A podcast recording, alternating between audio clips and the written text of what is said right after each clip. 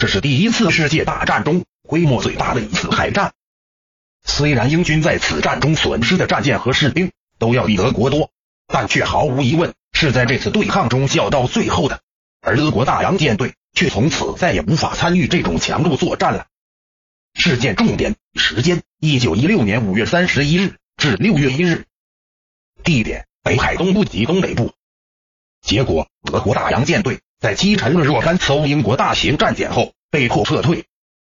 在第一次世界大战里，德国大洋舰队和英国大舰队之间就打了这么一次大仗，而这一仗却并非来自任何人的安排，完全是一场意外。当时，英德双方都只是想把对方的舰队给吸引到另一场战斗中去。五月三十日下午早些时候，德军舰队主动驶离母港开始行动，但他们却不知道。对德军动静早有所知的英军舰队，此时已经在海上候命了。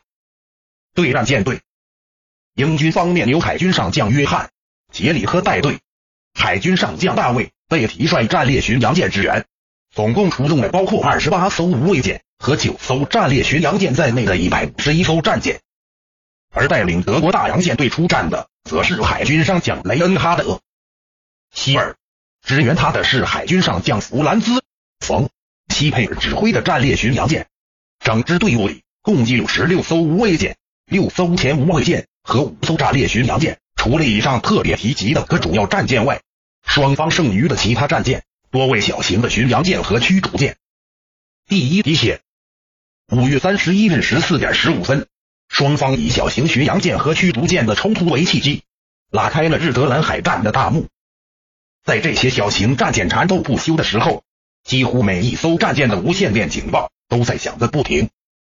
九十五分钟后，造成警铃大作的大型战列巡洋舰取代小型战舰，开始主导战场剧情。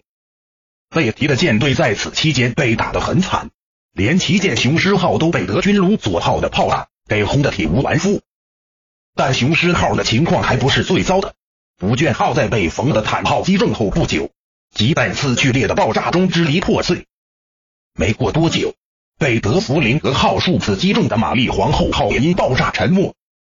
西佩尔和希尔的主舰队就像打上了瘾一样，追着撒会的贝提不肯罢休。但他们却并不知道，在这片海域上，除了贝提的小舰翼之外，英军还有杰里科的大舰队随时候命。而贝提此时就是朝着杰里科在北面布下的埋伏圈里逃跑的。杰里科早就安排好了一切，只等德军一到即行开火。主战场的这台大戏，以双方战列巡洋舰之间的对抗为标志，正式开演。不久，英军的无敌号战舰就在一次大爆炸中沉没，而西佩尔的旗舰卢佐号也被重创。十八点三十分，双方等级相当的无畏舰纷纷进入对方的攻击范围。战至此时，西佩尔终于看清了战场上对德军而言极为危险的形势，开始用自己的战列巡洋舰吸引英军的火力。并最终让希尔在剑意浓重的夜色中得以抽身撤退，而杰里克则由于担心德军无尾舰的鱼雷而不敢近距离追击。这天夜里，双方只是见或发生一些小差碰，并没有再次爆发大规模的对抗。七月一日，德军班师回港，杰里克也于十一点命令英军收队。德军以三零三九名士兵的性命和十一艘残旧的破船为代价。换得英军六七八四人伤亡，十四艘军舰沉没，这种损失的差距也许颇能让人得意一阵子。但德军知道，这样的损失实际上对于英国大舰队来说，连皮外伤都算不上。